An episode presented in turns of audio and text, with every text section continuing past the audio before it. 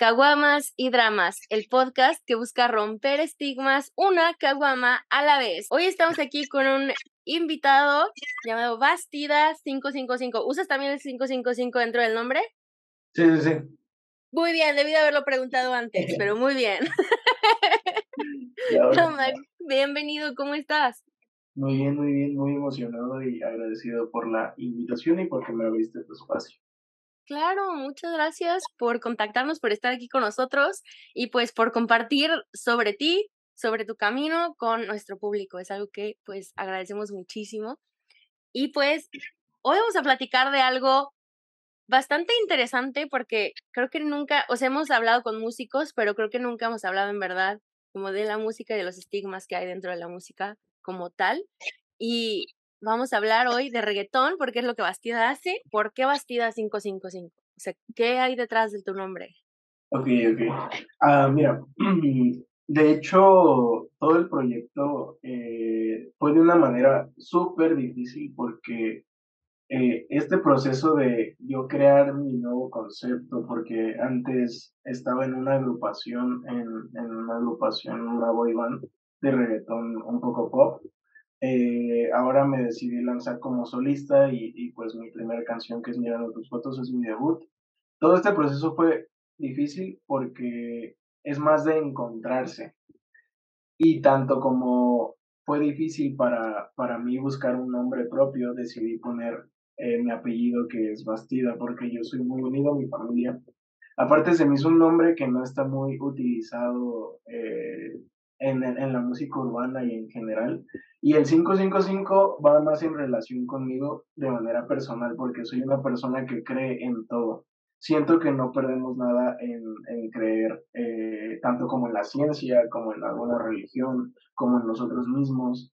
Eh, por ejemplo, en el, eh, el espacio, la numerología también.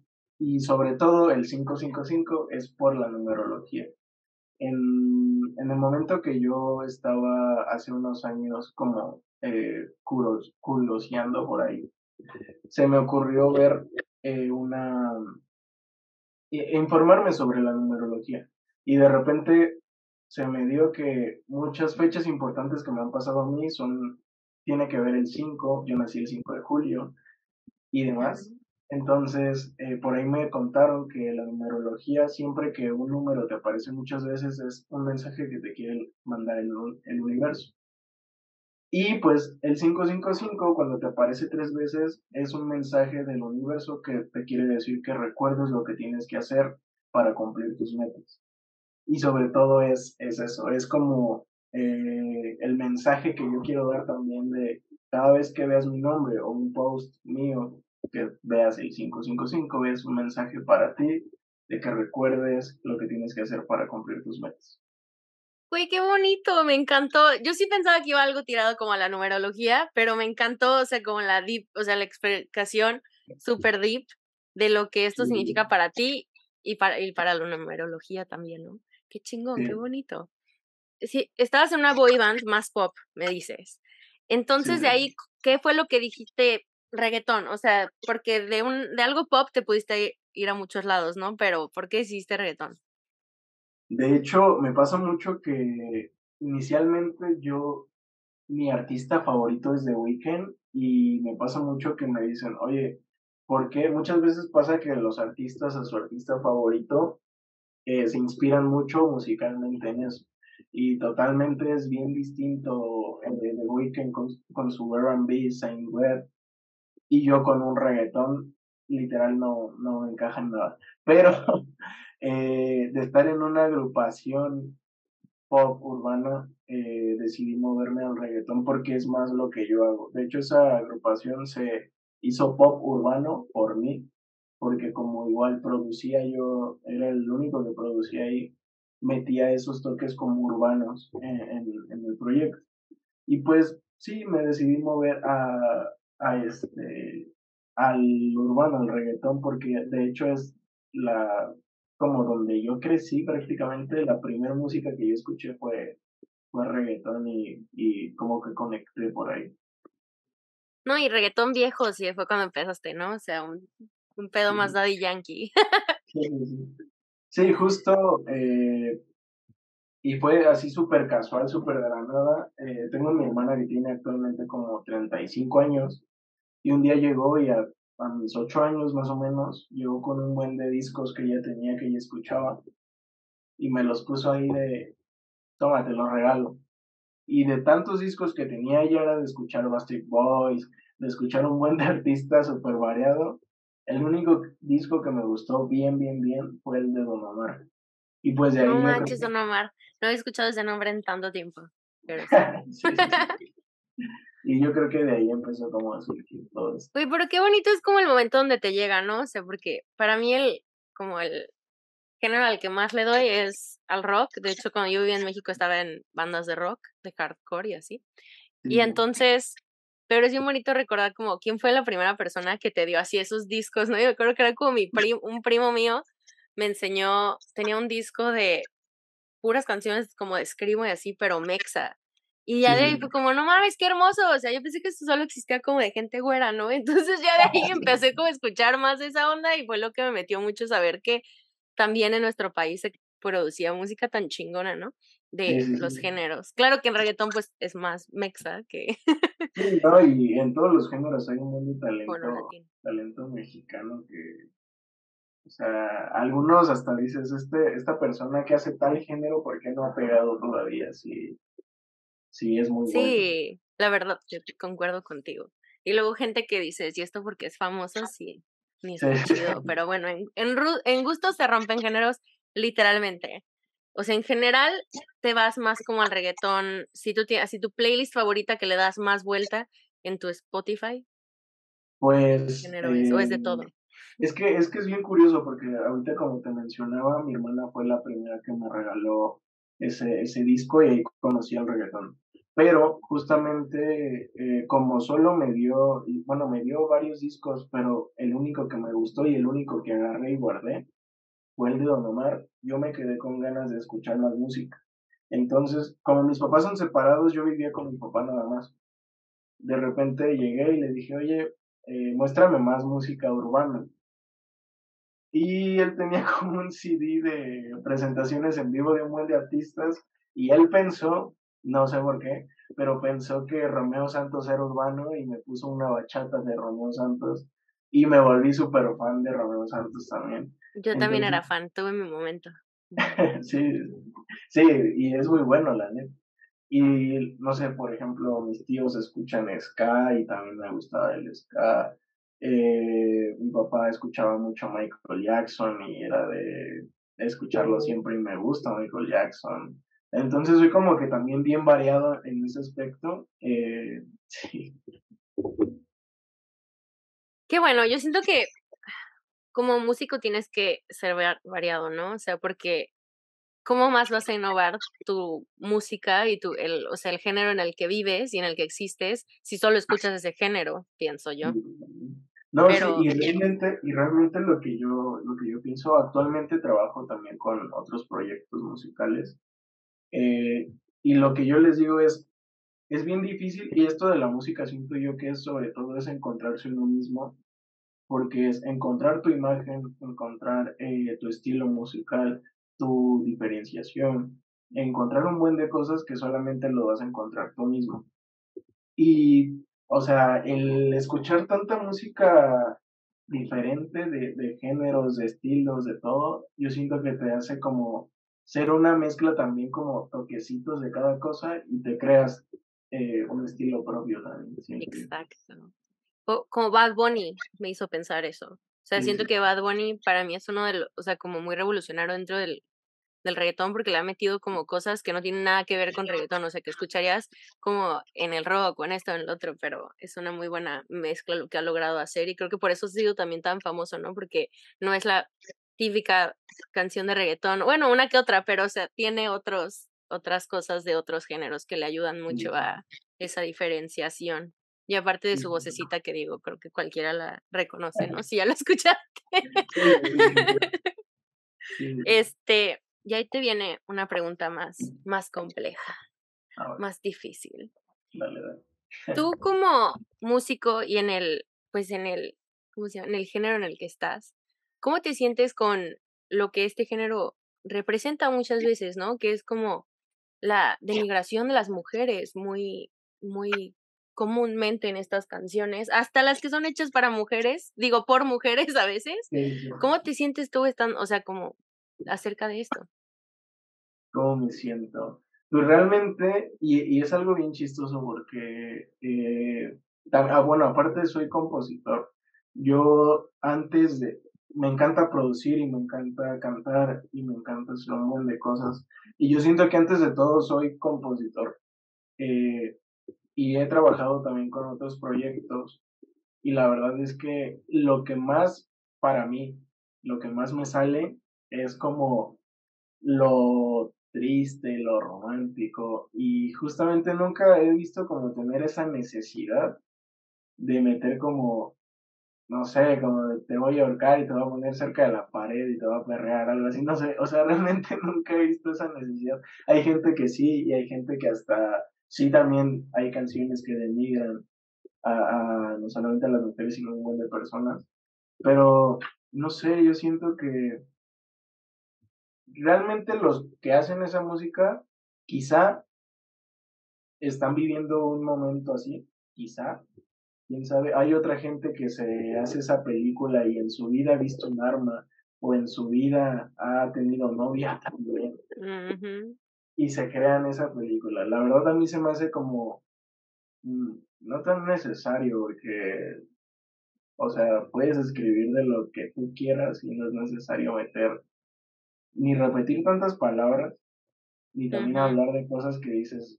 Al fin y al cabo, yo sé que va a haber una persona que va a conectar conmigo y a conectar con demás artistas y va a querer ser como yo, o va a querer, eh, o sin querer, mi manera de ser se le va a pegar. Y, o sea, es también ver a quién, qué le estás dando a las personas, porque no, Eso, creo que eso es muy importante, que a veces a la gente se le olvida que más que nada cuando llega la fama, cuando llega ese estatus, te, te conviertes en una, en una imagen que van a seguir muchas personas y no solo muchas personas, mucha, muchos chavitos, ¿no? Mucha juventud, o sea, y por eso siento yo personalmente que por eso seguimos repitiendo y repitiendo y creciendo todavía en el machismo y en la misoginia y todas estas cosas, porque las nuevas generaciones van y aprenden el radio, van y esto, y todavía lo primero que escuchan, ¿no? Es, este, ¿cómo se llama? o sea, obje haz, a todos menos humanos, tú eres el único que sí es humano, de cierta forma, no digo con diferentes mensajes, diferentes formas, pero sí es, es bueno saber que creo que hay más músicos jóvenes que tienen ya esa, ese pensamiento, ¿no? Desde antes de sacar su música, decir, güey, esto lo va a escuchar alguien, o sea, esto puede crear un efecto importante en la vida de alguien y yo como persona, ¿qué impacto quiero tener en la vida de alguien más, ¿no? O sea, algo que le traiga bien y lo motive como el 555 o, o sea, que eso se refleje en las letras, ¿no? O si quiero ir a motivarlos a que vayan a perrear y se gasten todo su aguinaldo en, en chela. digo, no estoy juzgando, solo digo que tal vez no es la mejor inspiración. ¿Cómo se llama? Se llama Papi. Como ah, dice una amiga que es como la canción de reggaetón Papi Chulo. Y me ah, mandó la canción. y yo de, güey, esto sí es reggaetón viejo. sí, sí, sí. Me imagino que has pasado por etapas de como síndrome del impostor y ese tipo de cosas, ¿no? Y quiero irme como por dos lados. Primero quiero empezar como con lo exterior, con el síndrome de impostor que nos pone la sociedad, ¿no? Aunque tú te creas bien, o sea, aunque tú estés bien seguro, aunque tú estés bien feliz, pero sales y la tía te dice, ay, mijo, es que ya hay muchos reggaetoneros, es que, ¿para qué? Mira, sí cantas bonito, pero mira, mejor ya ponte a trabajar, en serio, pon un trabajo de verdad. Así, o sea, ese no, como ese como impostor externo que te imponen, este, ¿cómo manejas eso? ¿Cómo? Qué buena pregunta, ¿eh? eh, pues mira, sobre todo, em, siento que como no sé, yo sinceramente me siento muy conectado a la música. Siento que yo si no hago música no vivo porque literal, eh, de la manera en que yo inicié haciendo música, no lo aprendí. O sea, sí, o bueno, aparte siento que lo traía en la sangre porque mi papá igual se dedica a lo mismo. Y siento que todo como mi vida que ha pasado, tanto personas que llegaron, tanto como personas que se fueron, tanto como familia, amigos, conocidos, etcétera, como que me fue forjando para lo que iba a ser mi proyecto. Y sobre todo eso que mencionas, eh, de personas que digan, no, es que ya hay mucho reggaetón, no, es que tal cosa, no.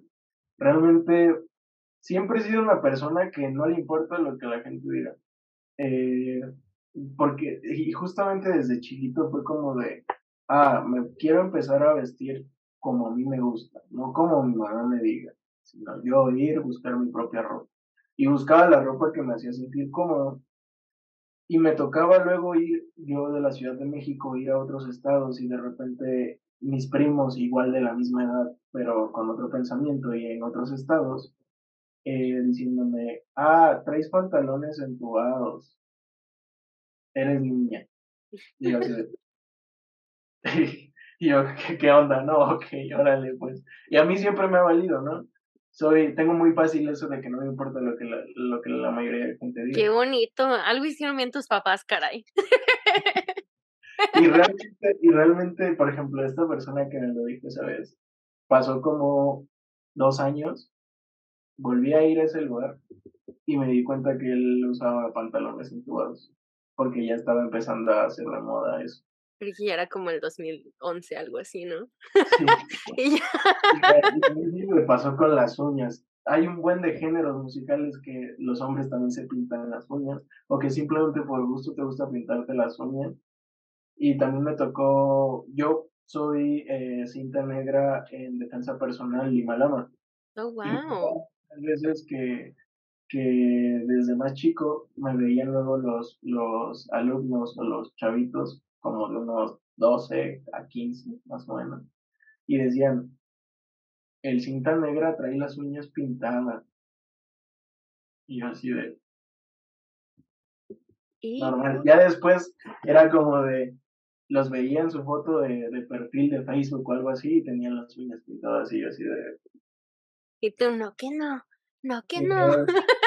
Y muchas veces, y muchas veces pasa de que las personas cuando te dicen, no, no hagas música, no, es que no lo vas a lograr, o es que ya, ya hay mucha gente. Muchas veces son personas que por dentro quisieron hacer eso, o, o quisieran hacerlo, no sé, pintarse las uñas, ponerse tal, tal pantalón. Y, Güey, claro, claro. Y lo peor es que, o sea, qué bueno en verdad que has tenido esa mentalidad de decir, me vale madre, pero yo me acuerdo cuando todavía vivía en México y estaba en las bandas y todo, y yo siempre me he pintado el cabello de colores. Digo, ahorita no se nota mucho por la luz, por la falta de luz, porque ya es casi de noche acá, ¿verdad? Pero, pero siempre he sido de cabello de colores, de muchas cosas, y me acuerdo que me decían, no, es que a ti los colores, o sea, fuera del rojo, te vas a ver bien chistosa, te vas a ver bien no sé qué, y es que no, porque si te pones más morena, no te ves en solar, o sea, solar, porque si te pones más morenita, ya no sé qué, no sé qué, entonces, una, todos los estigmas que lleva eso, ¿no? Porque ella es como colorismo bien cabrón y todo ese tipo de cosas, pero aparte, o sea, en verdad ahora lo veo y digo, no, güey, ¿cuál? Tenía celos de que yo tenía los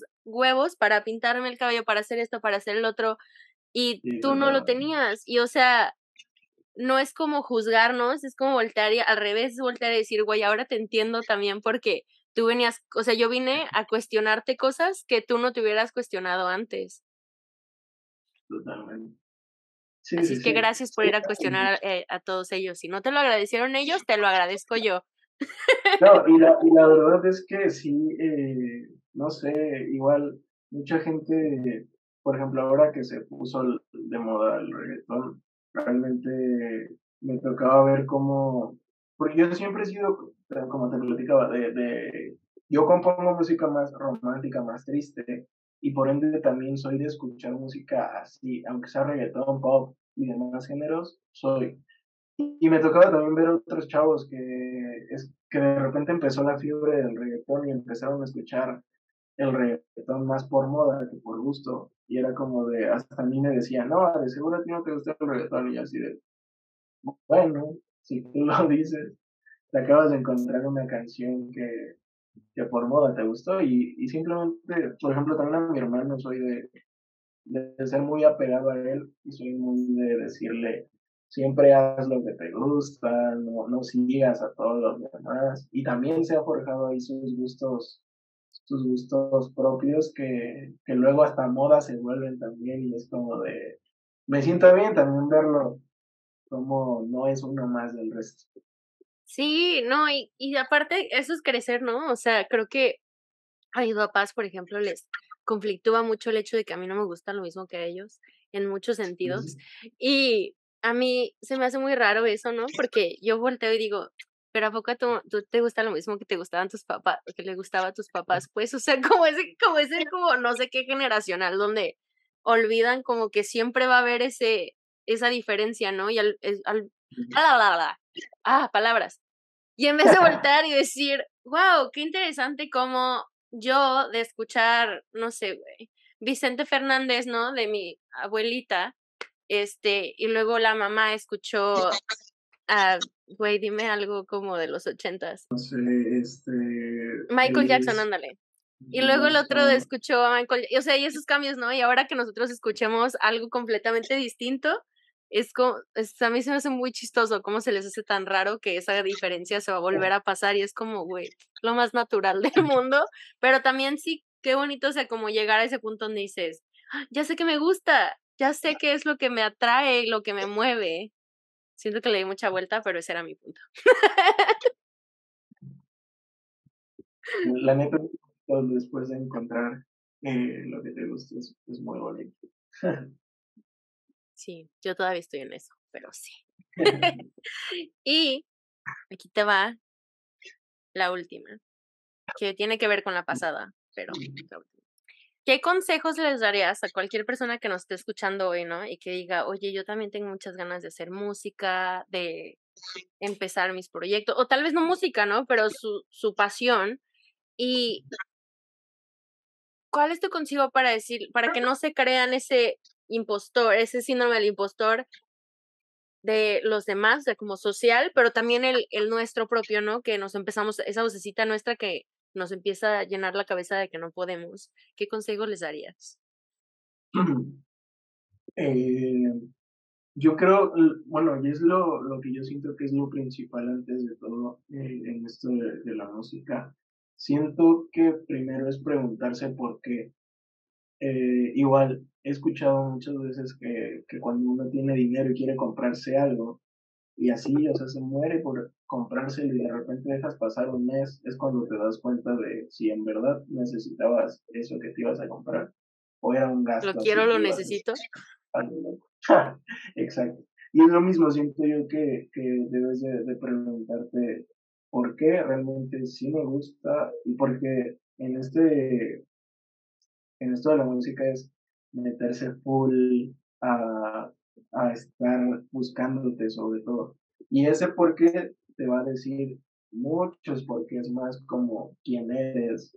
Te vas a dar cuenta que realmente quizá no tienes una personalidad o quizá no, destacas todavía porque sí, en, esta, en este mundo es de un buen de artistas, un buen de gente que tiene talento y si entras a la industria, el vecino, va a hacer música y va a cantar igual y qué es lo que te hace diferente a él. Entonces yo siento que sobre todo es preguntarse por qué y para qué lo quieres. Ya después de eso, ponerle toda la energía y no solamente a la música, porque hoy en día no, no simplemente la música. Yo conozco un buen de gente que canta otra onda, literal.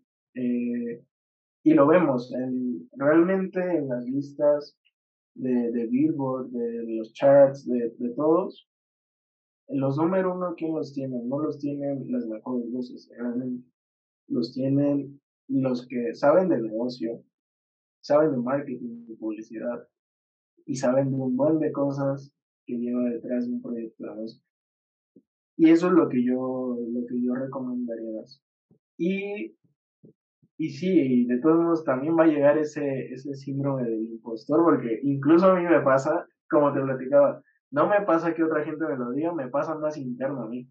Soy más como de, por ejemplo, con mi canción, eh, Mirando tus fotos, es una canción que escribí hace dos años y medio atrás. Y es una canción que no se regrabó, o sea, literal, salió la maqueta. Se grabó y fue como de, ¿sabes qué? Eh, tengo que grabar lo que compuse, tengo que escucharlo ahí a ver si se oye bien. Lo grabé y esa fue la única que quedó. Cuando yo la quise regrabar no tenía voz. Casualmente me estaba enfermando ¿sabes? Y pasó que dije, ¿sabes qué? Voy a sacarla, voy a hacer, así sacar la, la canción que es la maqueta, solo la masterizo, etcétera. Y actualmente yo tengo muchas canciones que son muy buenas, mejor que esa. Pero eh, esa me vibró mucho, como ya estaba así. Y a la vez sí me pasa lo del síndrome del impostor de, híjole, es que todavía falta esto, es que pudiste hacerlo mejor, es que esto, esto, esto, esto, esto. Pero pues también me, ayuda mucho a crecer eso. Eso es bueno, ¿no? Si no te ayuda a crecer, entonces pasó en vano. O sea, si no aprendiste de, entonces sí pasó en vano, ¿no? Pienso. Tiene, interesante. Este, en esto, no sé por, es, más bien, ¿cómo que no sé por qué? Porque veo una serie y me traumo, pero siento que en este episodio queda muy bien este, recomendarles que vayan a ver la serie del Rey, la de Vicente Fernández en Netflix, porque neta está muy buena. Pero aparte se me hace que mucho lo que habla se ve en esa serie, o sea, lo que hemos hablado se ve en esa serie, o sea, hablando de del confiar en ti mismo, del siempre enfocarte en qué te hace diferente, en qué te como qué te puede ayudar a crecer y en mantener como esa positividad, sí, o sea, no como la positividad tóxica, ¿no? Que es como de nada más existe, todo es bueno, pero sí como mantenerte en ese lado positivo de dentro de lo bueno y de lo malo, confío en mí y estoy conmigo. Y siento que eso lo veo en ti y es algo que me llamó mucho la atención de esa serie, entonces me hizo bueno. Este, ya hemos terminado. ¿Cómo te sientes? ¿Cómo te sentiste? No, me siento feliz, me siento muy, muy cómodo aquí platicando. Solo faltó la, la cerveza, la, el vodka. Ya sé, ya sé. Antes sí me echaba a veces una cerveza, pero ahora como ya no tomo la verdad casi, entonces no, nada más le ponemos el sonidito falso de para que parezca Pero a todos los que nos están escuchando, este, por favor, vayan a seguir a Bastida en redes, ¿dónde te pueden encontrar y cómo te pueden encontrar? En todos lados me encuentran como Bastida 555, 35. Eh, entonces ahí voy a estar eh, activo todavía. Ahorita muy agradecido porque mi canción ya llegó a 90 mil views en el primer mes. Igual, y así como comentaban eh, de, la, de la serie de Vicente Fernández, también mis videos están conectados y son prácticamente como una tipo serie, entonces igual si les gustan las series, eh, súper recomendado los videoclips para que igual vayan ahí a estar conectando los videos y no se pierdan nada de lo que va a salir. Sí, muy bien, qué padre, oye, me gusta mucho eso, o sea, ese concepto de que los videos tengan como un follow-up de cierta forma, o sea, que sigan una historia, qué chingón. Estamos intentando. Sí, no, qué chingo me gusta. Voy a ponerme a verlo. Solamente vi uno para serte muy, muy sincera, pero voy a ir a ver más porque claro que intriga cuando ya escuchas como la historia detrás de o como las cosas, este, ah, sí. Y a Caguamas y Dramas lo pueden encontrar en todos lados también como Caguamas y Dramas. Y a mí me pueden encontrar como Marlo C. Reyes en Instagram o TikTok. No me busquen en ningún otro lado, por favor. Gracias. Este, y eso es todo. Muchísimas gracias a todos por escucharnos, pero más que nada, muchísimas gracias, Bastida, por estar aquí con nosotros. Ha sido un tiempo excelentísimo y seguramente sí hubiera estado mejor con una chela, pero de todos me la, me la pasé muy, muy chingona. Así es que muchas gracias. Muchas gracias a ti. Y pues, gente, nos escuchamos la siguiente semana.